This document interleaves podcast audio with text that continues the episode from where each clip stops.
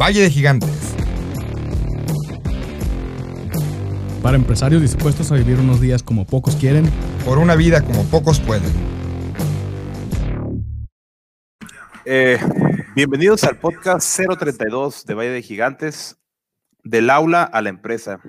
Y este es un tema que queríamos tocar principalmente porque pues, nosotros tres somos este, egresados de, diferentes universidades eh, con nuestras carreras, como ya lo platicamos en el episodio 000. Y, y, realmente es algo que teníamos que platicar tarde que temprano, eh, el, el, tema de cómo la escuela o la universidad nos prepara para salir a este mundo laboral, a este mundo competitivo, y cómo es ya cuando sales ahí. Eh, si todos los este, alumnos deben de emprender, si cuál es el, el, el, tema de la industria comparado a lo cómo te preparan en la escuela, como cómo es la realidad. Todos estos temas es lo que queremos abordar de hoy. Sabemos que a lo mejor por ahí hay algunos compañeros de la Facultad de Ingeniería, sobre todo porque pues el invitado que tenemos, el, el invitadazo que he invitado el día de hoy, eh, el doctor Martín Holguín, que de hecho ya, ya lo tenemos aquí en, en backstage. Adelante, Noel, por favor. Este, aquí está, bienvenido, doctor Martín Holguín. Buenas noches, gracias por la invitación. Ahorita este... Que no los miraba. Ya rato. Eh, tuvimos el, el, el, gusto que, que Martín Holguín fuera nuestro maestro por ahí del... Bueno, a mí me tocó como en el 2009, 10. Y creo que Isaac como, no sé, no estoy muy seguro Isaac. Pero pues él colaboró en, en nuestra formación. En mi caso fue por ahí de 2011, 12 yo creo. Muy bien. Pero, y bueno. Pero cuando salieron sí eran gente decente. Yo, ni, yo nunca he sido decente ni en, la, ni en la escuela ni fuera de la escuela. Pero bueno, este, me presento de nuevo, César Higuera. Acá está, nos acompaña Isaac González. ¿Qué tal, Isaac González? Mucho gusto. El día de hoy no está Andrés con nosotros, nada más este, ahí, manden sus, sus, este, sus buenos deseos para Andrés, que ahorita está. Sus buenas vibras, por favor. Sus buenas vibras. Buenas vibras. Que ahorita está este, ocupado en estos temas. Ojalá le vaya muy bien con lo que está haciendo. Y pues este, le damos la bienvenida al doctor Martín. Doctor Martín, ¿qué, qué es lo que hace a, Martín Holguín gigante, con doctor o sin doctor? Sabemos que el doctorado es un tema que costó tiempo, costó esfuerzo. Pero aparte de eso, ¿qué, qué considera? Si, si, nos das por favor la oportunidad de presentarte para que te conozca el público, los que no te conocen todavía. Bueno, eh, eso del doctor, dicen que lo doctor no quita lo sonso, ¿no? Martina Secas. Eh, yo no sabía de qué se trataba este rollo de, de, de los gigantes, ahora resulta que, que, que, me puedo autodenominar gigante. Lo, lo único lo gigante que podría tener es que mido 1,87. Este, bueno, y, y, y, con cada año que pase voy para abajo. ¿no? Este, pues soy licenciado en Ciencias Computacionales, estudié en la UABC en Ensenada. Eh, egresé hace ya un montón de años. Eh, hice una maestría en Ciencias de la Computación, ahí en CICESE, también en Ensenada, una maestría que terminé en el, en el 2000. Eh, y luego, aunque yo juraba que no me interesaba este, seguir estudiando, pues hice también un doctorado aquí en la UABC en Mexicali. Eh, me llevé tiempecito en terminarlo porque este, pues no, nunca dejé de trabajar ni en la maestría ni en el doctorado. Y sí me aventé bastantes años hasta que ya me amenazaron de que si no me apuraba a obtener el grado, este, pues ya me quedaba sin, sin grado. Entonces fueron como seis años más o menos en el, en el doctorado. El doctorado fue también en, en, en, el área de computación y eh, en la maestría el, el tema de, de, de, mi trabajo de investigación fue sobre redes neuronales y en uh, el doctorado pues fue sobre, eh, también siguiendo con la, con, con la línea de la, del machine learning, este, fue modelado de, de, personas por medio de su voz o reconocimiento de, de gente por su voz. Um, eso fue hace ya varios años. Eh, esa es la parte académica. Eh, yo me considero una especie de ente extraño porque estoy inmerso en el mundo académico, pero luego también me ha dado por la empresa. Y a veces, pues eso causa que este, ser considerado medio extraño, porque pues un, un, un académico empresario, pero en realidad yo siempre he dicho, como, como empresario soy un excelente académico y con, como académico soy un excelente empresario, o sea que este, ni lo uno ni lo otro. Pero me, me, apasionan los temas relacionados con empresa y sobre todo aquellos que se le pueden transmitir a los, a los estudiantes, ¿no? Entonces, eh, otra de las cosas es que ya tengo como, bueno, no sé, veintitantos años dando clases eh, en las áreas de computación eh, y recientemente eh, me aventuré a dar las, los cursos de tópicos de manejo financiero y de emprendedores este, ahí en la carrera de computación. Entonces, bueno, pues eso es más o menos ahí variadito lo, lo que he hecho. ¿no?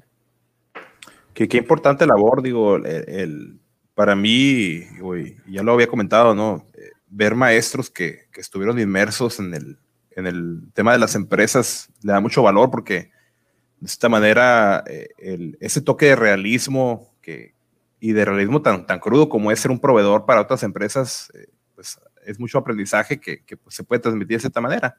De nada nos sirvió a nosotros, ¿no? Tuvimos que volver a aprender todo de vuelta y pues fue una friega. Pero, pero, la verdad, pero la verdad es que sí, este, de, los, de los maestros que nos tocó que, que más recordamos con, con, con mucho cariño y, y que aprendimos tanto, la verdad.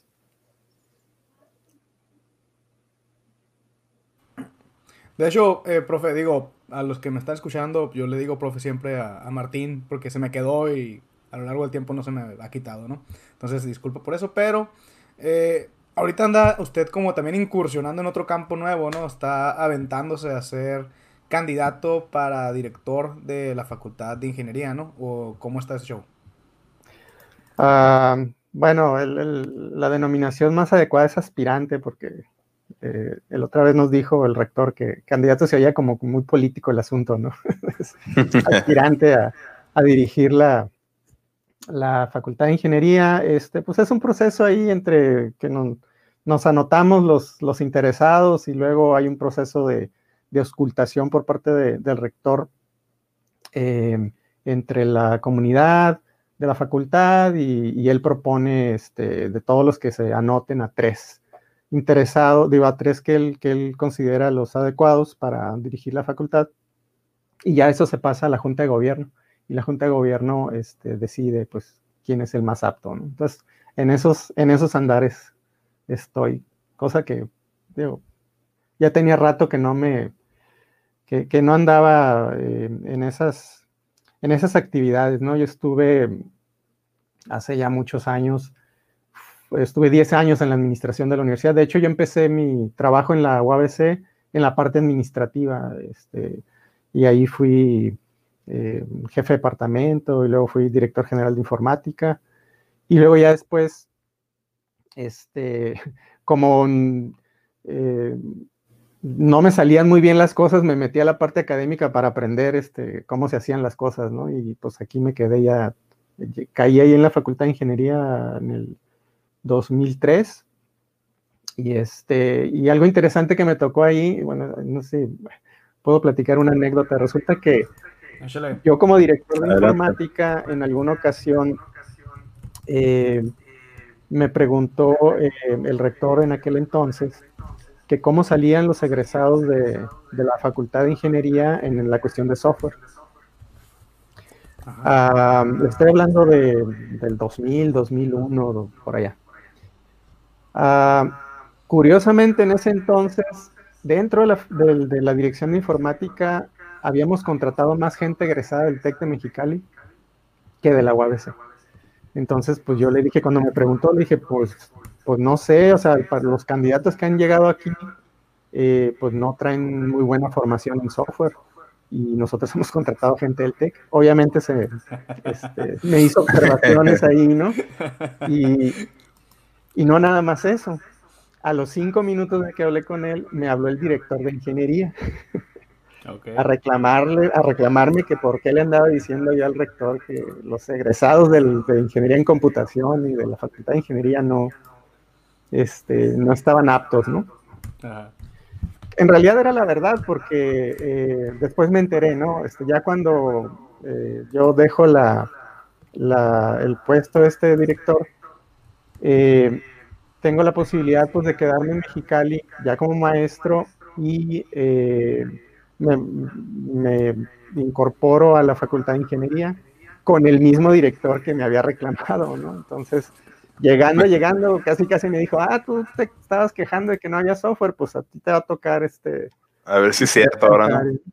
Y, y lo que pasa es que no había, eh, no había muchos maestros en esa área, entonces sí estaba, estaba débil.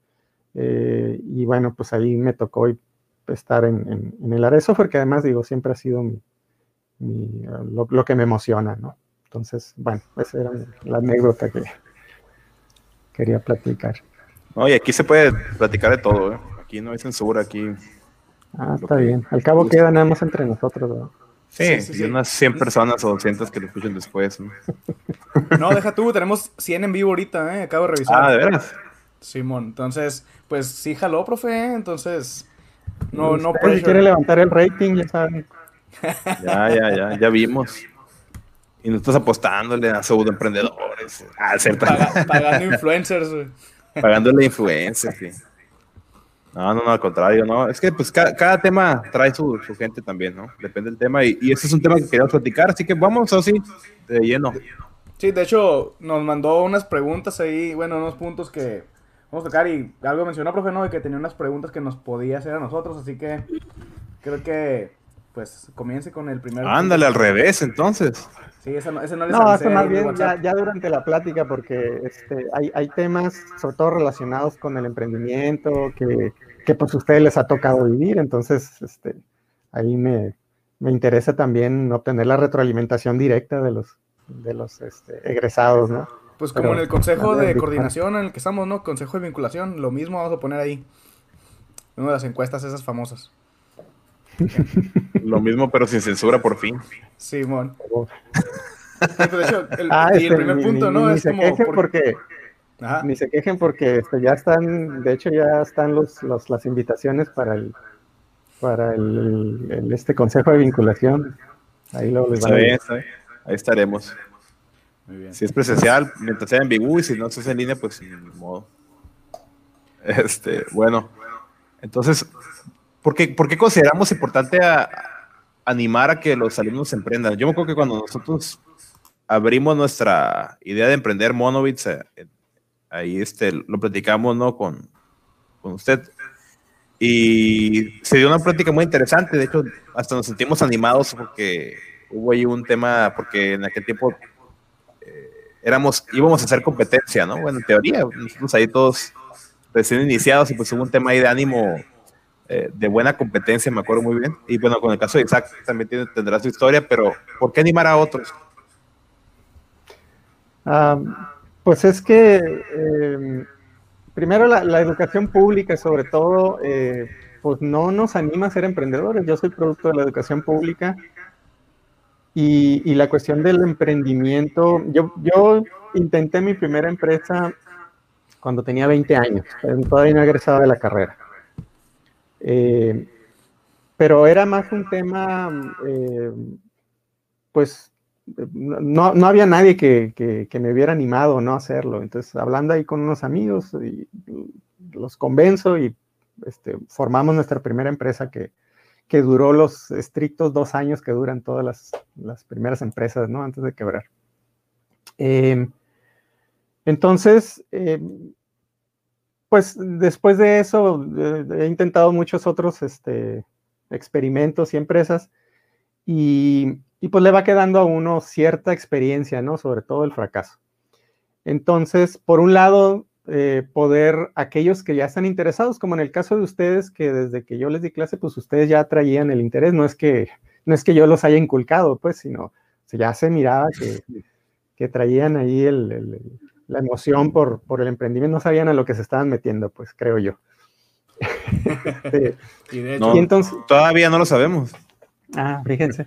Entonces, bueno, la idea eh, eh, primero es por ahí, ¿no? Este, si hay alguien con ese interés, pues a mí me interesa por lo menos este, poderles platicar, ¿no? Eh, algo que a mí me hubiera gustado que me platicaran en ese entonces. Haciendo memoria, luego uno se da cuenta que tuvo muchas oportunidades que dejó pasar porque de plano no las miraban. Entonces, bueno, pues si yo puedo compartir esa parte, pues qué mejor. Em, y, eso ya es un cambio con respecto a la educación, ¿no? Y, por ejemplo, si ustedes, no sé, en, la misma universidad, pues les ha haber tocado maestros que recurrentemente les decían, es que cuando ustedes salgan y, sean empleados o cuando su patrón les diga tal cosa o cuando su jefe, no sé qué. Entonces, pues la, formación va muy enfocada a, que seas empleado, pero pues digo, hay gente a la que no le gusta o, no, no tiene eso dentro de su plan y a lo mejor ni siquiera se ha dado cuenta, sino que con el paso del, tiempo, se, pues así lo van formando y se va creando ese mindset, ¿no? De, ser empleado. Entonces, bueno, pues rescatar eh, estos que, estas personas, estos alumnos que están interesados en, el emprendimiento. Eso por un lado. Por otro lado, pues está em, eh, la necesidad de generar, em, de generar valor, de generar empresas, eh, de que a través del conocimiento, de la innovación, de la tecnología, eh, pues se pueda levantar la economía de, este país. Esa es, la otra cuestión. Y eso pues difícilmente se va a hacer si uno está pensando en que va a insertarse en una industria que ya este, le provea este, la oportunidad de, trabajar dentro de una empresa, ¿no? Entonces, pues esas son más o menos las, las motivaciones de, por qué este, pues animar a los, a los alumnos que, le entren al emprendimiento. Y claro, muy consciente de que pues, no, no es para todos, porque pues tiene sus, sus, este, mm, deben tener ciertas características o ciertas eh, habilidades.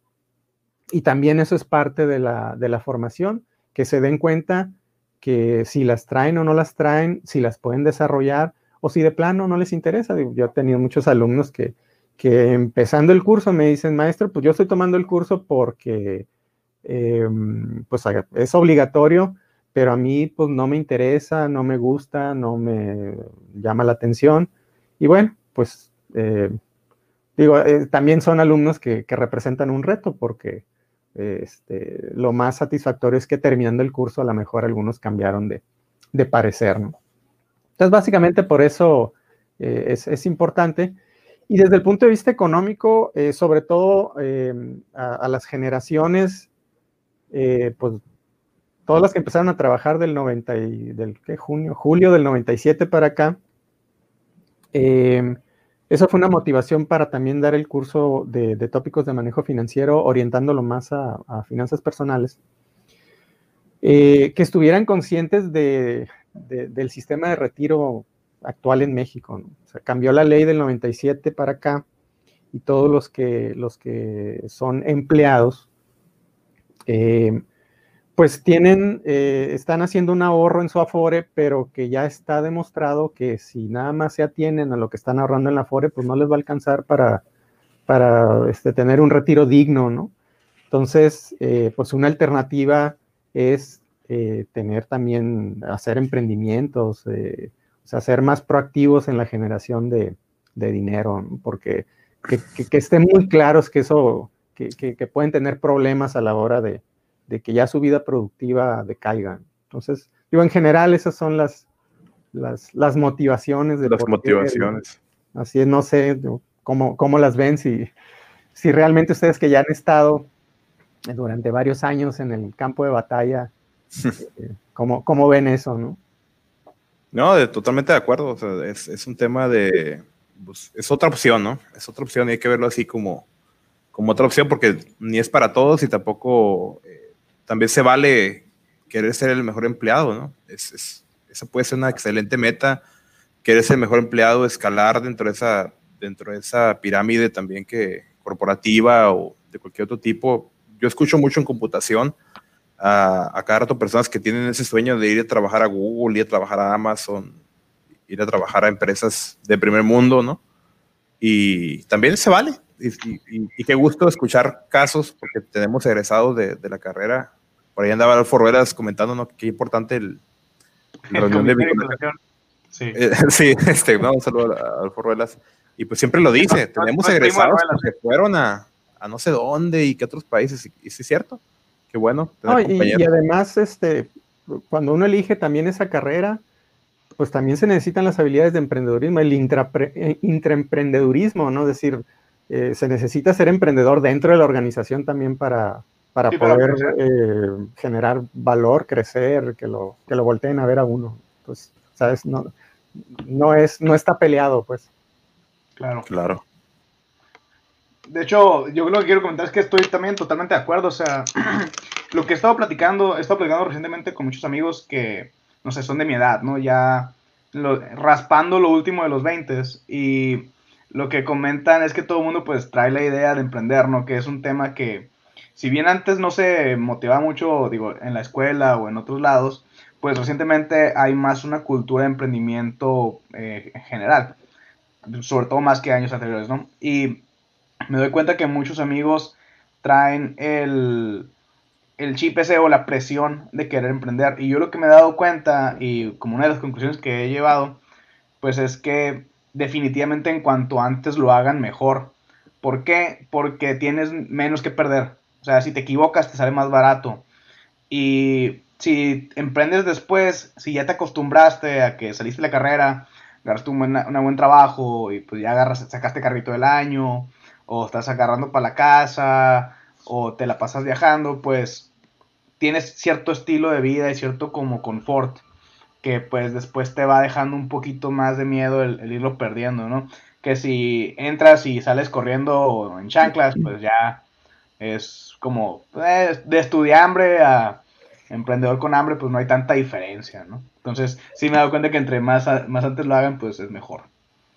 Sí, ahí, yo, este, a la gente que se me acerca con, con, los estudiantes que se me acercan con esta, ah, pues con la idea del, del, emprendimiento, yo les, les marco una, una especie de fórmula, ¿no? O de, o de ruta, este, de roadmap. Em, digo, eh, primero, como comenta Isaac, entre más rápido, mejor. Y si es recién egresado, tienes esta posibilidad de, después este, recuperar, um, recuperar ese tiempo o, ni siquiera recuperarlo porque ya vas a tener más experiencia. Eh, pero siempre les digo, bueno, ¿cuáles son las cualidades, condiciones a las que te vas a enfrentar? Primero, este, si ya, egresa, ya egresaste, pues tu familia te va a estar diciendo, oye, pues ya egresaste, ¿no? Este, ya consíguete un trabajo. Este, O algo de verdad y, puede haber presiones por ese lado, ¿no? Oye, este, ya llevas seis meses, un año y pues te vemos que haces muchas cosas, pero pues no vemos claro, ¿no? Entonces, si estás dispuesto a soportar esa presión, adelante, porque va, va a haber, digo, no, no, no, no, sé si le, sucede, si se le sucedió, ¿no? Un, poquito, un poquito. Casi la nada. ¿eh? Siguiente, sí, la siguiente es, eh, tus compañeros, eh, tus amigos que egresaron junto contigo, que están en un trabajo, o sea, consiguieron chamba en una empresa, pues tienen efectivo disponible y se van a empezar a comprar, como comenta este Isaac, un carrito, o sea, se van a empezar a comprar cosas y los vas a ver, pues que, les está yendo mejor. Y tú como, como emprendedor, pues no necesariamente los primeros años, ¿no? Este, entonces también estás dispuesto a, soportar eso, o sea, tienes esa resiliencia o esa capacidad de, que eso no te abrume, adelante. Eh, ¿no? necesitas mucho para vivir, ¿no? Mucho dinero para vivir, eh, o te agobia el, no tener dinero, este, pues también tómalo en cuenta. Y la otra es ponte un tiempo, este, límite, ¿no? Si sabes que, pues dos años a lo mejor, en dos años ya puedo evaluar si estoy mejor que antes o de plano, este, ya me, me, voy para, para otro lado, ¿no? Entonces, esa es mi, recomendación siempre que me preguntan. No sé, aquí me gustaría validarla con ustedes. A lo mejor les estoy echando mentiras a los alumnos. De acuerdo, de acuerdo. Estamos de acuerdo con eso. A lo mejor porque usted nos formó, estamos de acuerdo con usted, no, no, estamos seguros. ya no, ya no les puedo poner calificación ni nada, o sea que... sí, no, no es cierto, es mentira todo lo que acaba de decir Martín, totalmente de acuerdo, o sea, yo me acuerdo cuando comencé, creo que como de los así low points de cuando recién comencé a emprender, fue una vez que iba al rapísimo y pues pedí el combo porque pues llevaba como 12 horas trabajando. ¿Qué fresón? Fui, pues, eh. Lleva los saquillos ahí. Eh, costaba, costaba 50 pesos todavía el rap, no estaba en 100 como ahorita. Eh, pero bueno, saludos al rapísimo que está muy bueno. Y me acuerdo que fui y, y, pedí comida y cuando iba a pagar, pues mi tarjeta de débito Santander, pues, no tenía, no tenía fondos. Y yo de que, ¿qué voy a hacer? No tengo dinero ni para comer hoy. Y lo que tuve que hacer, pues, usar la tarjeta de crédito que me habían dado de emergencias, de emergencias. Y pues, como al mes que llegó el estado de cuenta, ahí me, me llegó una plática de presión familiar, ¿no? Eso de qué estás haciendo, ya hazte algo de verdad. Entonces, pues eh, sí, confirmo ahí la, la presión que puedes sentir y lo que es tener que andar un ratillo raspándole. Y más que somos bien consumistas, ¿no? Los, sobre todo los que nos gusta la tecnología, que queremos tener un buen celular, un, que la Xbox más nueve, cosas de esas, y tus compañeros que están en la, en la maquila, pues todos tienen, todo, y de repente tú ahí con tu ladrillo, me acuerdo, ¿no? Que todo el mundo tenía smartphone y en, el 2012 fue me compré mi primer smartphone como en 2013 por ahí. Sí, profe, pero usted cree que, ok, estamos hablando de que los alumnos y que emprender y lo más pronto que puedan, pero, ¿qué onda con los maestros? Porque, de hecho, yo, es algo que me he dado cuenta. Eh, he notado que, por ejemplo, digo, no por que usted esté aquí, yo lo puedo decir, estuviera mi profesora de emprendedores, que, que nomás no. Que un profesor que tiene ya cierto contexto realmente de haber emprendido o el de tener un poquito más de experiencia del mundo real, pues es diferente la plática que te da, ¿no? La experiencia que te transmite. O sea, ¿también los maestros tienen que emprender o, cómo, qué opina usted al respecto? pues eh, sería deseable, otra vez, no es, el emprendimiento no es para todos, ¿no? Pero, pero obviamente eh, el, tener experiencia, yo esperaría que por lo menos los maestros de emprendimiento, pues, eh, tuvieran experiencias de, de emprendimiento. Em, de hecho, eso fue una de las, motivaciones también de yo pedir dar el curso de, emprendedores, porque dije, bueno, pues ya tengo cierta experiencia, la puedo transmitir. Y el, seguir en las cuestiones de emprendimiento, eh, porque pues sí, eso eh, puedes dar otra perspectiva eh, diferente.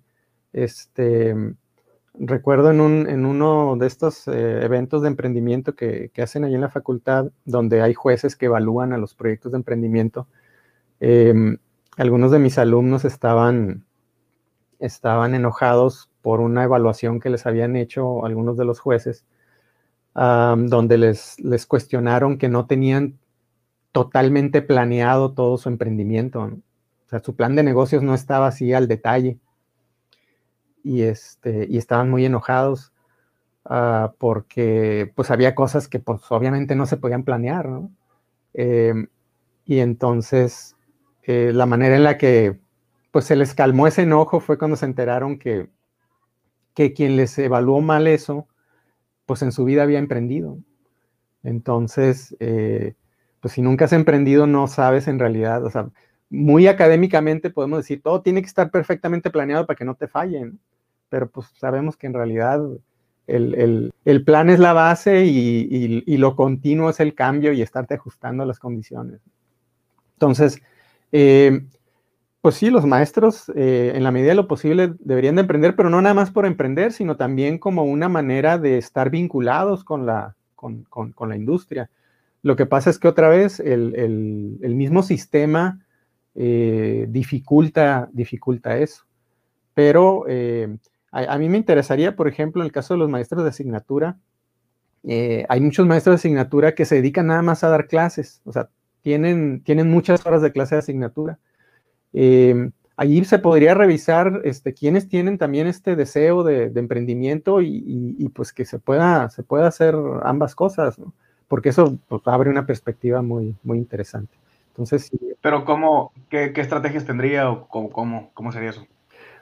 Ahí depende de qué materias estén, estén dando o qué intereses tengan, ¿no? Eh, y, establecer una, una política de, pues, de apoyo, no necesariamente apoyo en, cuestiones de recursos, sino en, acompañamiento, en presentarles a las personas adecuadas. ustedes saben que en esto del, del, emprendimiento lo que importa es el networking, ¿no?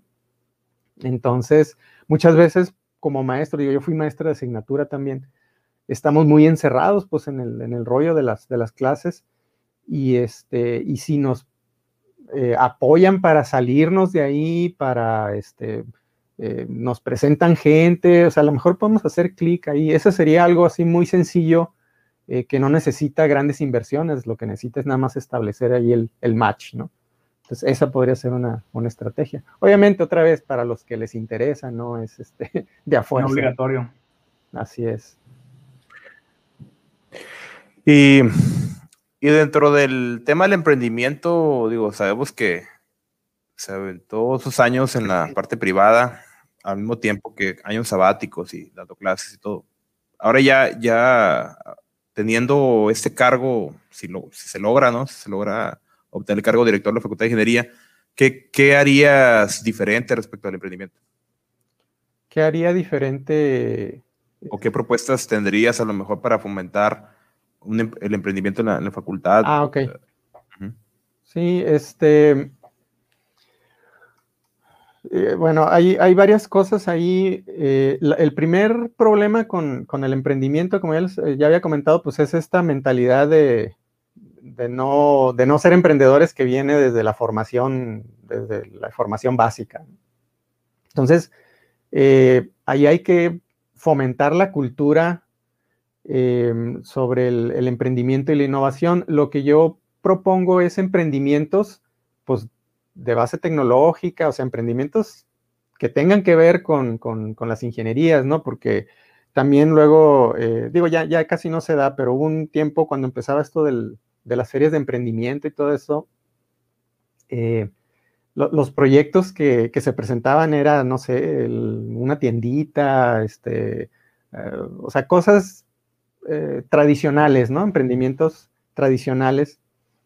Cupcakes, salitas y hot dogs. Así es. las paletas, te faltaban las paletas. Ah, las, paletas. Yo iba a decir paletas, pero no. siguen, siguen este, vigentes. No se preocupen, los, que, los que hicieron eso no, nos escuchan, no pasa nada. Em, entonces, bueno, el, primer punto es eh, emprendimientos de, tecnología. Digo, eso ya en los últimos eventos que se han realizado ya se ve este, que eso está muy claro, ¿no? hay que aprovechar la, a la ingeniería. Em, y, pero la otra es, eh, bueno, como son emprendimientos de tecnología, pues también eh, tiene que ver mucho la innovación. Y ahí también hace falta cultura en qué es innovación. Porque la innovación de repente, o sea, hay diferentes tipos de innovaciones, ¿no? Y la que siempre nos imaginamos nosotros es la innovación radical, esta que hace un cambio total de, modelo de negocio, de un nuevo producto. Pero esa es la, pues es la más complicada de, de definir, de obtener o de plantear. Entonces, bueno, pues ver los diferentes tipos de innovación y ver que hay em, oportunidades en, innovación, este, por ejemplo, sobre productos ya existentes, sobre procesos ya existentes, ¿no? La, innovación incremental. Entonces, eh, tiene que ver, ¿sí? Pero, o sea, dices como buscar, a lo mejor, porque sí es cierto, o sea, siempre que nos, nos, nos invitan a como a concursos de emprendimiento o algo así, todo el mundo siempre está buscando el unicornio o está buscando la, startup eh, disruptiva o lo que tú quieras que, digo, ojalá y si en una de esas le peguemos, ¿no? Pero sí es cierto, pues creo que eh, hay mucho como enfoque por ese lado y se está soltando a lo mejor como pues hay que evaluar también el contexto en el que estamos, o sea, eh, digo, los unicornios, por generalizar mucho, pues Silicon Valley y siempre es como que, ok, ¿cómo hacemos para que en el lugar sea el nuevo Silicon Valley, ¿no? Entonces, no sé, creo que me, hizo mucho clic lo que, lo que nos comentas ahorita, porque, pues sí es cierto, a lo mejor lo que hay que hacer es ver, ok, mejor Silicon Valley nunca se va a volver, nunca se va a poder duplicar, pero cómo comenzaron ellos, o sea, fue innovación sobre lo que ellos tenían ahí, que eran las empresas de que vendían los procesadores como Intel o HP, entonces pues Silicon Valley no comenzó haciendo Google o haciendo Uber, pues fue innovación sobre lo que ellos vendían y sobre el contexto que tienen ahí. ¿Más o menos por ahí va o me fui por otro lado? No, sí, por, ahí va. Lo que pasa es que eh, queremos dar este salto muy grande cuando nos hace falta generar la cultura de los pequeños brinquitos, ¿no? Entonces, eh, estar conscientes de que pueden ser esos, esos pequeños pasos que, son factibles, pues. Em, y, eso es lo que, lo que se estaría proponiendo. Entonces, implica eh, capacitación o, pláticas, traer gente que, que, aprovechando ahorita estos medios, que pues no le tiene que invertir uno gran cosa, como, como este, poder tener gente de, de varios lados, que, platiquen sobre estas cosas, lo, que puede ser posible. Ahora también eh, uno piensa en estos grandes, eh, en esta innovación radical, porque no tienes un acercamiento con las problemáticas reales, pues, digo, con las problemáticas que, sean factibles, en donde sea factible eh, hacer la innovación. Entonces ahí es muy importante la, comunicación el, con, las empresas de aquí, locales, de la región, que ya, ya andan este, pues, eh, censando el mercado y, e identifican dos, tres cosas que no es eh, una solución de cómpralo y ponlo o, te lo desarrollo aquí, sino implican pues sí meterle cierto cierta este, cerebro ahí a esa parte y que a lo mejor las empresas no tienen la capacidad, no tienen un área de investigación y desarrollo, ¿no? Pues bueno, hay que tener esa comunicación para saber qué es lo que en, dónde se puede eh, incidir ahí con la, con la innovación. Entonces, eso pues, trae el, siguiente paso, que es acercar a los profesores a las empresas. Eso es un problema de, toda la vida, ¿no? que de hecho, sí, o sea, y volviendo, por ejemplo, al comentario de lo del unicornio que hizo ahorita, eh, pues, no sé, la primera empresa que se me ocurre ahorita, por ejemplo, es Skyworks. Skyworks es una empresa que en Mexicali, no sé, yo creo que ha de vender millones y millones de dólares al año. Entonces, no, yo creo que si a mí se me ocurre llegar ahorita y hacer un nuevo Airbnb, pues probablemente me sea más eh, difícil que sea exitoso que si hago algo, mejor algo que resuelva realmente un problema dentro de la empresa que a lo mejor, ¿sabes que Skyrock está dispuesto a darte N cantidad de millones porque esto le está costando muchísimo, ¿no? Entonces, ese es ese tema de la vinculación. O tú ibas a decir algo, César, también, ¿no? Sí, yo lo que quería comentar es que lo que pasa es que, por ejemplo, estos, estos concursos a veces también son, yo, yo, yo me pongo al lado, así que defendiendo un poquito a los emprendedores o los, los, practicantes, ¿no? Pues la verdad es que tienen, las bases están bien abiertas, ¿no? Y, y creo yo que cuando les dices aristas, ¿sabes qué? Vamos a hablar del tema ambiental, es cuando yo he visto mejores proyectos. Yo he visto muy buenos proyectos porque nos ha tocado ser jueces en un montón y, a lo mejor yo fui ese juez malo que, que, regañó a uno por el plan de negocios, lo he hecho también. Como, oye, pues, ¿dónde están tus números? Se nota que esta cosa va a costar más de lo que, del precio de venta, ¿no? Este, y, y yo lo que veo que cuando les ponen arista y dices, es que este es tema ambiental, este es tema de transporte, tema de urbanismo, es donde los chicos como que más entienden una solución. Ah, ¿sabes qué? Pues yo ando en camión, o yo batallo porque no está pavimentada mi colonia, y ahí es donde ya empiezan a resolver situaciones del mundo real. Entonces, creo que, y es una muy buena transición al, al, siguiente tema, que es el tema de la vinculación este, entre la escuela y la empresa, porque la escuela es lo, la teoría y la empresa es la práctica, ¿no? Y sí es cierto, en la escuela, claro que practicamos con, con temas muy reales, cajeros, cajeros, aunque está difícil hacer un software de cajero, ¿verdad? Hoy en día, hoy en día pocas empresas lo hacen, pero eh, eh, practicamos de cierta manera como que, por encimita es muy interesante cuando ya empiezas, ah, porque a mí me ha pasado con muchos practicantes que dicen, no manches, o sea, en un mes aquí he aprendido lo que toda la carrera no ha aprendido. Entonces, entonces ¿cómo hacemos que esa brecha se reduzca? Pues ahora sí que ese es el trabajo de que tenemos que hacer en conjunto, ¿no? Y para eso está este comité de vinculación. Que, de hecho, yo quiero comentar ahí también, no sé, me acuerdo, por ejemplo, que yo este, estaba trabajando, bueno, cierto, perdón, hice un proyecto de vinculación con valor en créditos, ¿no? El PBBC, ahí en, eh, pues, con UABC. Y me acuerdo cuando lo hicimos, creo que fuimos el único equipo de, de, de computación que se hizo. Digo, éramos ocho la generación, ¿no? Entonces, pues, pero creo que me acuerdo que en la, en la explanada de la Facultad de Ingeniería, pues eran, realmente poquitos y la mayoría pues eran de carreras que a lo mejor tenían ese tema un poquito más desarrollado, como por ejemplo ingeniería industrial. Sin embargo, lo que me he dado cuenta, y ahorita pues, eh, también porque pues aquí el profe y también Ruelas, no Andrés, eh, Adolfo, que nos está escuchando por ahí pues nos comenzaron a incentivar más ese tema del proyecto de vinculación en las empresas. Y acá rato nos andan mandando un mensaje de qué onda, el practicante. A todos, no sé, me imagino que también a ti, César. Y pues la verdad es que se ha incentivado mucho y yo he notado, y también platicando con los alumnos que entran de practicantes, pues que el, brinco que dan después de aventarte un proyecto de vinculación de, de, unos meses, pues es muchísimo porque pues ya la experiencia en el mundo real, ¿no? Entonces es como lo que, han, lo que he visto que ustedes han hecho para impulsar esa vinculación entre empresa y pues la escuela. Pero falta mucho todavía. Es un trabajo que va a tomar tiempo, ¿no? Tampoco... Y eso que vamos comenzando. Y sí es cierto, e, es medio egoísta al mismo tiempo que, queremos ayudar, es medio egoísta porque queremos colaboradores. Sí. Queremos colaboradores y queremos que sean así, así, así. Y así es como a veces pasa, esa junta es como una cartita, ¿no? Yo siempre me toca ver a uno o dos empresarios que, casi es como si sean su cartita de Santa Claus. Y, es como, espérate, pues antes de decir tú también, vamos a escuchar a ver qué, qué necesitan acá ellos, ¿no? ¿Y, y qué, entonces, este, por qué es tan difícil esta vinculación, Martín? ¿Qué, qué, qué pasa o qué? Em, pues eh, tiene que ver con lo que, lo que comentaba hace rato eh, del acercamiento, ¿no? Pero además, eh, hay un contexto ahí este, histórico que tiene que ver con la economía de, de México.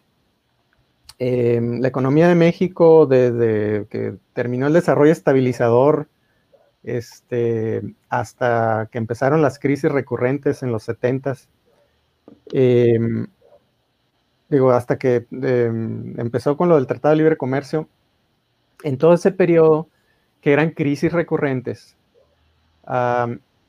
la industria nacional, bueno, las, empresas en México, ah, no les daba posibilidades de madurar.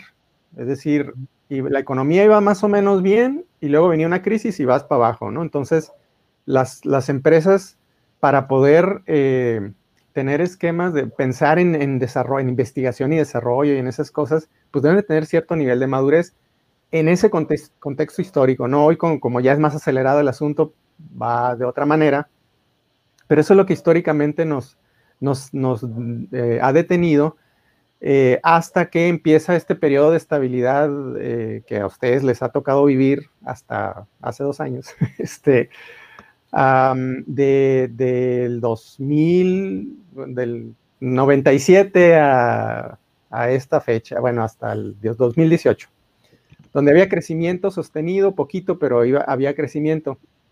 Y eso dio pie a que también la parte de, investigación y desarrollo empezara a madurar un poco, porque ya las empresas podían planear a, a largo plazo.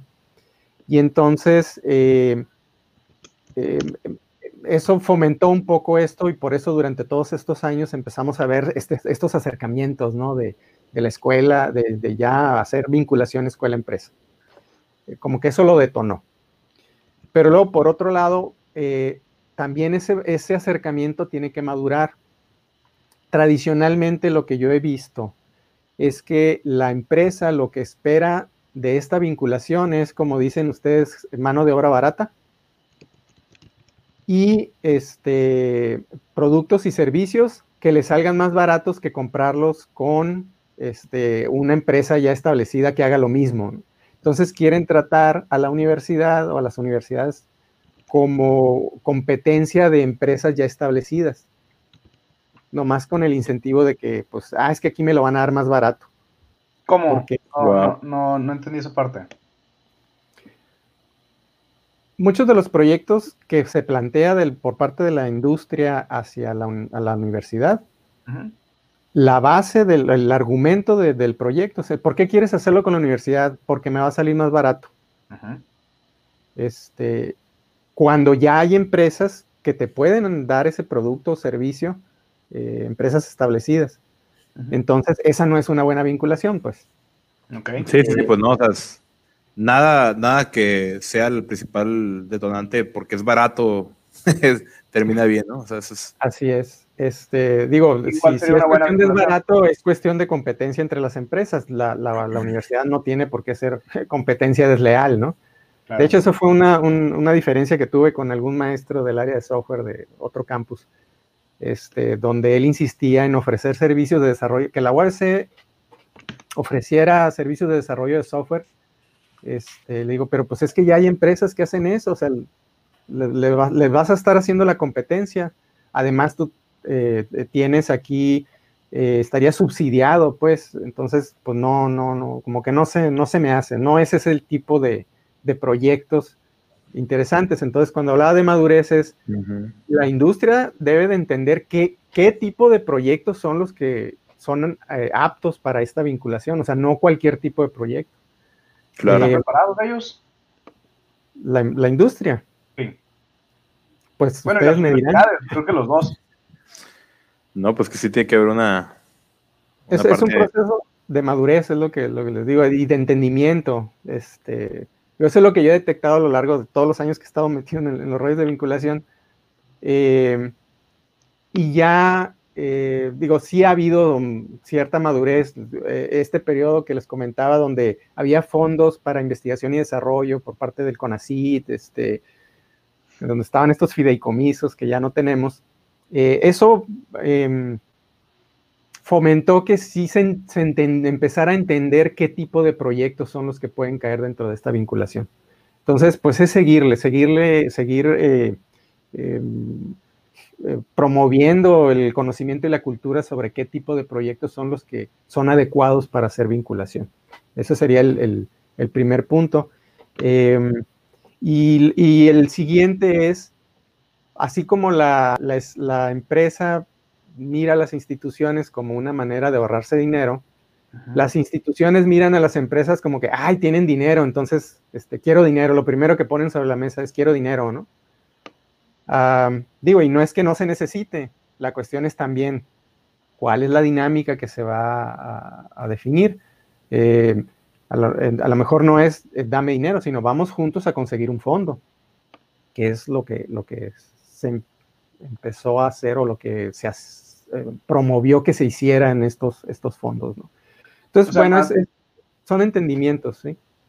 Más participar como iguales, más que, ah, yo te estoy dando y tú eres como más, digo, dicen que una buena negociación es cuando los dos salen contentos, ¿no?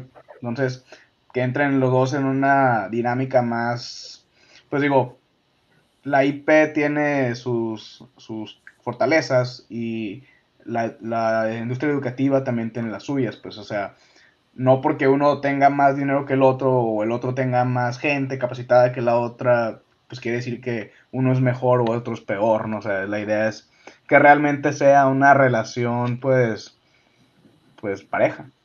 Ganar, ganar, o sea, ganar, ganar. Eh, ese es el, eh, eso es lo que tiene que haber entendimiento. Eh, qué como universidad le puedes hacer ganar a la, a la, empresa y qué como empresa le puedes hacer ganar a la universidad y, e ir en, en una alianza, ¿no? Afortunadamente, este, ahora con, con, la administración de, de, del rector actual, el, el, doctor Valdés, está impulsando mucho eh, y hay un, algo que le están llamando el modelo de vinculación inteligente de la UABC, este, que es una, una propuesta muy interesante ahí de, del doctor Benjamín Valdés, eh, sobre las empresas de base tecnológica, qué esquema se puede utilizar para, por ejemplo, proyectos de los, de los posgrados eh, que ya se puedan este, terminar en, en, una empresa. Eh, entonces está, está, interesante el, el, el, modelo ese y lo están impulsando fuertemente. Entonces eso es algo que se va a poder aprovechar muy bien en, en el corto plazo. Sí, sobre todo para reducir esa brecha de, que tenemos de que sí hay investigación en México, pero no hay utilización del resultado de esa investigación, no hay patentes, tenemos muy poquitas patentes en México comparado con otros países y, y la verdad es que hay, hay, buenas, buenas mentes investigadoras, lamentablemente por cuestiones de cómo, cuál es el resultado de lo que investigan, pues se desaniman y prefieren irse a otros países ¿no? o irse a otras áreas. ¿no? Entonces, este, sí es un tema importante. Todas las empresas deberían de tener, una empresa que, quiere crecer tiene que tener un departamento de investigación y el departamento de, investigación debería ser quien se vincula con la, universidad, no, no, no el departamento de, de RH, ¿no? Que es, lo que normalmente pasa, pues es como, ah, vamos a ver si nos ayudan por acá a hacer algo y como mano de obra, ¿no? No, no tanto la, la mente y, y, la colaboración como debería ser. Sí, y, y no todas las, las uh, digo, no todas las empresas pues a lo mejor están preparadas para tener un departamento de, investigación y desarrollo, y, ahí es donde puede haber esta, eh, también ahí puede haber una vinculación, ¿no? Sabes que yo soy una empresa, pero eh, sé que hay esta necesidad, están estos insumos de información, de datos, de, necesidades, eh, no es crear una solución tal cual, a lo mejor hay que primero escarbarle poquito, ver la viabilidad, este, cómo podemos entrar en alianza con la, universidad para que la universidad haga esa labor en la parte de investigación. Yo creo que la, parte de investigación es, la que tiene mayores posibilidades de, vincularse eh, si estamos alineados. Pues. Claro, claro. Totalmente. Muy bien. Pues yo creo que con esto eh, empezamos la parte de saludos y preguntas. Por aquí, la verdad que felicidades. Yo creo ha sido unos lives más, más concurridos. ¿eh? Sí, yo creo que la verdad es que si nos ponemos a leerlos todos, pues no vamos a acabar, así que voy a leer aquí nomás los, los highlights de los saludos, los que más risa me dieron. Por aquí vi, eh, a ver, Noel, si me ayudas desde arriba, dice Arturo Mata, tírame un beso si leíste esto, César. Claro que sí, ya sabes, Mata. Y luego Viviana, Viviana ya respondió, oye, saludos Mata, entonces ahí marcando terreno también Viviana. Eh, tiene derecho a antigüedad, Mata. Sí, sí, sí, ya. ok. Luego también dice Eliezer Pacheco. Dice, anda bien Millennial el profe. Primero tiene su espacio en Medium y ahora le entró a los podcasts. A ver, Martín, si quieres. Ah, ya tiene TikTok también. Ya tiene ah, TikTok también. Ya. Creo. Yo no tengo, pero supongo que tiene. ok. De lo tenemos Víctor Montes. Dice, después de la primera plática de Martín, decidí que quería ser ingeniero de software. Thanks, Martín Holguín. Ahí, un saludo, Víctor. Ahora, ahora el de la culpa fui yo. A ver, también tenemos uh, Alan Valdenebro, dice, escuchar a Martín siempre es motivante, sea el tema que sea. Ahí se me hace que está medio, medio biased ese, ese comentario, ¿no? Ahí está José eh, Zavala también, dice, como siempre, el doctor Holguín subiendo el nivel de las cosas. Creo que está, es una crítica y un comentario a favor de Holguín. Vamos a prometer, te prometemos, no sé, que vamos a subir el nivel de, también. Sí, a, a, ver, aprovechando ahorita ese comentario, todos los que nos están escuchando aquí, aprovechando que tenemos buena foro, síganos, síganos en, en, Facebook, en Instagram. Tratamos de tener este tipo como de, de, pláticas de emprendimiento, de lo que no les dijeron en la clase de emprendedores, pues aquí se lo podemos decir, ¿no? Aquí Busquen en YouTube y en Spotify los, los podcasts pasados. Así es, ya estamos poniendo la de vuelta. Eh, tenemos a Israel Sotelo, mira, Israel Sotelo dice, una de las bases para salir adelante son creer en que quieres y que alguien cree en ti y te dé la oportunidad para lograrlo. Ese fue Martín Holguín. Ahí no si quieres comentar quién es Israel, este Martín. Israel Sotelo. Este, híjole, no va a alcanzar el tiempo para, eh, describir todo lo que, lo que es y lo que hace. Es uno de los gurús de la seguridad de la información en México. Este, es el, fue el primer, y creo que ah, no sé si el único, por lo menos el primer, eh, la primera persona que se certificó en seguridad de la información por Carnegie Mellon en Latinoamérica. Hombre, no hay nada más, una escuelita. Es egresado de la UABC de Ensenada. Este, y, tiene todas las credenciales y todas las certificaciones habidas y por haber en seguridad de la información y actualmente es gerente de de riesgos o de algo así en, FEMSA, en Monterrey. O sea, Hablando de Valle de Gigantes. Así Otro gigante. De hecho, lo deberían de invitar, ¿eh? Lo deberían de invitar, tiene muy buenas. Este, Ahí contáctanos. inició este, su carrera. Sí, sí, sí, sí, te tomamos la palabra, si nos puedes ahí ayudar con la conexión, por favor, Martín. Para A ver, tenemos aquí, para también ir cerrando ya este tema, Ah, mira, tenemos también saludos de Julio Velarde. Julio también, saludos, ahí nos vemos. Ahí también, ¿qué opinas de su invitación? Está Simón, ahí que nos manda. Empresario del software y este, presidente del Club de TI de Baja California. Ah, mira, ahí tenemos una pregunta aquí al final. Ah, nosotros no, tenemos dos. Voy a cerrar con dos. Primero, Raúl Ariel del Prado Vargas dice: Profesor, muchas ofertas de hacer programas me llegan, pero no sé cómo ponerle precio. ¿Qué precio le puedo poner a programas freelance? A ver. Esa es la pregunta que todos nos hacemos. Sí, esa pregunta ustedes la deberían de contestar que están ahí en el, este, en el campo de batalla. Mira, Raúl, yo te voy a decir cómo no, cómo no le hagas. Eh, cuando yo, el primer programita freelance que me, o que me llegó por ahí, eh, pues me dijeron, ok, ¿cuánto los cobras por hacer esto? Y yo le, le pregunté a, a, un profesor, de hecho, no es, no es Martín, ¿no? Y me dice, ¿sabes qué? Pues la verdad es que yo siempre lo que he cobrado es, ok, ¿qué me quiero comprar? Y pues eso cuesta lo que hago, ¿no? Yo en su momento me quería comprar una laptop, así que pues eso costó el, el programa, ¿no? Entonces, pues así no le debes de hacer. El tip que yo sí te recomendaría, pues sería, tienes que ponerte un valor a ti, o sea, una cosa es cuánto te cuesta y otra cosa es cuánto vale el programa. Entonces, tú, una forma muy sencilla es, ok, ¿cuánto quieres ganar a la semana? ¿Quieres ganar 10 mil pesos a la semana, 5 mil pesos, 2 mil pesos a la semana? Pues calcule cuántas semanas te va a tocar y pues eso te puede, ese es el costo, eso no es el valor, ¿ok? Ese es tu sueldo, ¿ok? Pero ahora piensa cuánto vale eso, o sea, y ese, este consejo que te voy a dar me lo dio Martín. Piensa y pregúntale a la empresa, fíjate si puedes sacar información, ¿cuánto le, cuánto le cuesta al que te lo está pidiendo el no tenerlo? Entonces, si ellos están perdiendo 100 mil pesos al mes por no tener ese programa, pues si tú se lo vendes en 200, pues en dos meses lo recuperan y yo creo que felices de la, de la vida te lo, te lo dan, pero pues la verdad es que es un arte, o sea, es, un, es ponerle precio y ten, ten seguro que te has equivocado al principio, después le vas a ir refinando y vas agarrando colmillo. ¿Tú lo quieras ahí comentar, César? Pues nada más es lo mismo, estoy de acuerdo contigo, nada más este sí, hay, hay, un punto en el que en el que a lo mejor el costo pues ya va a ser muy distinto al, al precio final, porque pues la verdad es que hay productos que valen mucho, ¿no? Así es. A mí acá nos, nos hablan y dicen, oye, quiero hacer un Uber de algo, y yo pues, o sea, tan solo que le pongas Uber a tu solicitud antes es, es invaluable, o sea, ¿cuánto vale Uber? Sí, unos billoncitos por ahí. Entonces, y última pregunta para cerrar, Mónica Lam dice, ¿cuál sería tu estrategia para vincular a más académicos a las empresas? Yo creo que ya lo comentaste un poquito, pero puntualizarlo si quieres, Martín. Eh, sí, ahí habría que, eh, bueno, hacer estos eventos, así como de este tipo que les, les comentaba, aprovechar los, los, medios electrónicos, ahora que ya nos acostumbramos un poco más. Um, y, y, y, pues ahí el punto fundamental es estar en contacto, ¿no? Eh, claro. Y lo que les comentaba del networking. Um, hay un punto ahí que siempre ha sido muy delicado en el caso de los académicos, porque a veces no es porque no, no, no, no, no, este, no queremos hacer vinculación, sino porque no tenemos el tiempo.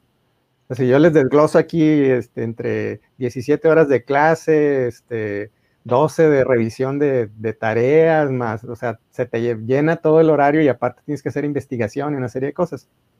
Entonces, ahí hay que ver cómo, cómo compatibilizar esto, ¿no? Eh, entre las, las, cargas y la posibilidad de, de, de estar en contacto con las, con las empresas.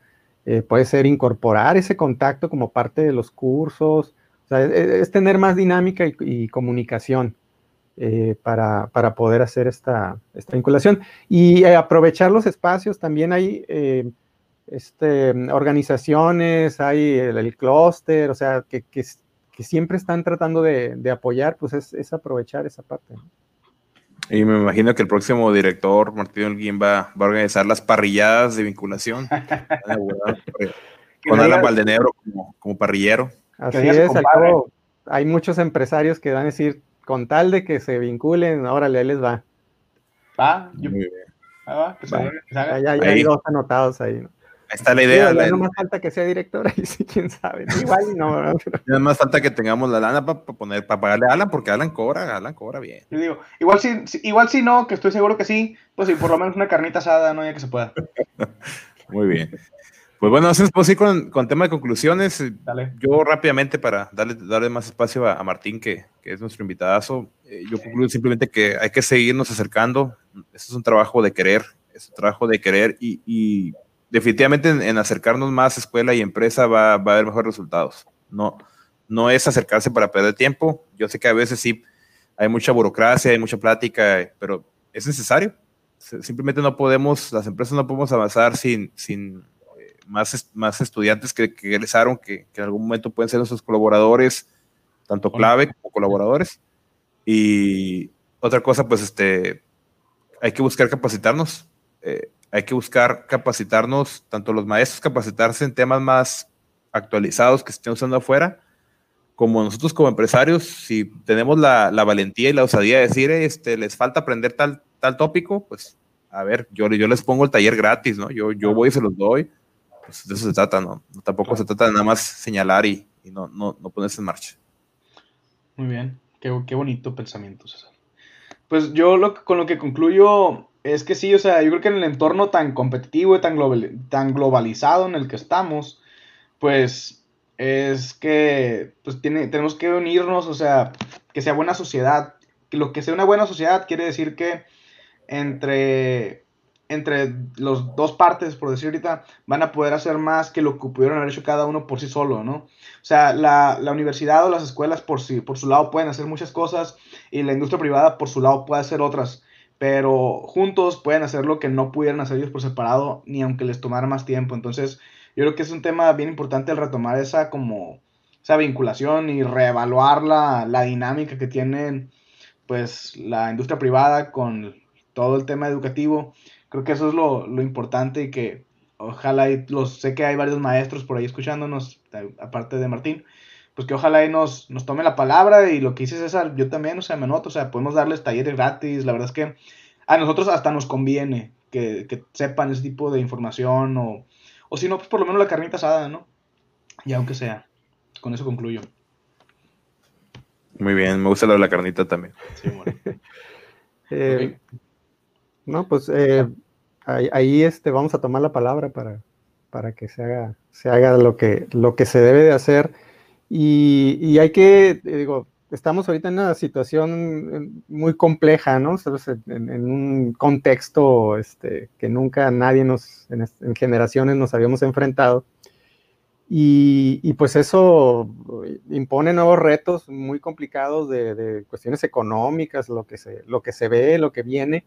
Y la única forma en que vamos a poder salir adelante es aprovechando las oportunidades que afortunadamente todo lo que es tecnología eh, de comunicaciones es lo que ha mantenido funcionando el mundo, ¿no? Y pues nosotros estamos inmersos en eso. Entonces hay que aprovechar esas oportunidades y para aprovecharlas pues no necesitamos más que ponernos de acuerdo entre, entre la academia y la, y la empresa, ¿no? Y por supuesto que se puede. Y pues yo quiero aprovechar para, para felicitarlos porque, no sé, me da mucho gusto este, digo, de, de haberlos conocido como, como, estudiantes y verlos eh, ya bien viejos. Ya bien arrugados. Ya con ojeras. Ah, no, que, que, además este, pues, mantienen este dinamismo y digo, son, no sé si es cuestión generacional, yo soy de otra generación que, que este, toda la parte de, de, de, comunicación y eso, pues no, no, no, no éramos muy duchos, ¿no? Pero este, pues el siempre verlos tratando de hacer cosas, es de veras que son un orgullo egresado de la facultad. Gracias. Gracias. Y se hace lo que, lo que podamos. Muy bien. Pues, pues sí. Nada más este, nos despedimos. Eh, muchas gracias por, por acompañarnos, Martín. Eh, nos despedimos. Les recordamos a todos los que están aquí todavía en vivo que nuestras redes sociales son Valle de Gigantes, tanto en Facebook como en Instagram. Nos pueden encontrar. Ahí publicamos mayormente cuándo son los siguientes episodios. Y si quieren encontrarnos, pueden encontrarnos en Google Podcast, Apple Podcast, Spotify, YouTube, Facebook, todos lados, ¿no? Todo lo que se les ocurra poner podcast antes, ahí, ahí estamos nosotros. Martín, ¿a ti dónde te pueden encontrar? A mí me pueden encontrar en mholguin.uabc.edu.mx. Ok. Eh, así, así. Muy bien, a, a, Isaac, ¿dónde te encuentras a ti, Isaac? Ahí pueden encontrar en todos lados como arroba, no, ahí está, arroba Isaac AGH en Instagram, Twitter, LinkedIn, todos lados hasta isaacagh.com compré el otro día que estaba acelerado. Ándale, era GoDaddy, patrocínanos. De hecho. Ahí pueden encontrar como César Higuera C, como dice aquí, también en, todos, en todas las redes sociales. Ahí estamos abiertos a, a, a comunicarnos, a si hay alguna duda, algo. Por ahí vi que alguien eh, puso algo como que eh, las empresas solo buscamos a personas con, con, experiencia. No, también se vale capacitar. Eh, ¿Cuánto tiempo nos sentamos la capacitación, capacitación esa de volada, no? Esto es Sí, sí, rápido. sí, unas dos horas. Tirar a la, a la gente al ruedo que aprenda Sí, sí. con Muy proyectos bien. de verdad. Muy bien, pues muchas gracias a todos este, por asistir. Eh, estamos. Esto fue Valle Gigantes. Qué bueno que vinieron. Bye. Sale. Gracias. Esto fue Valle de Gigantes.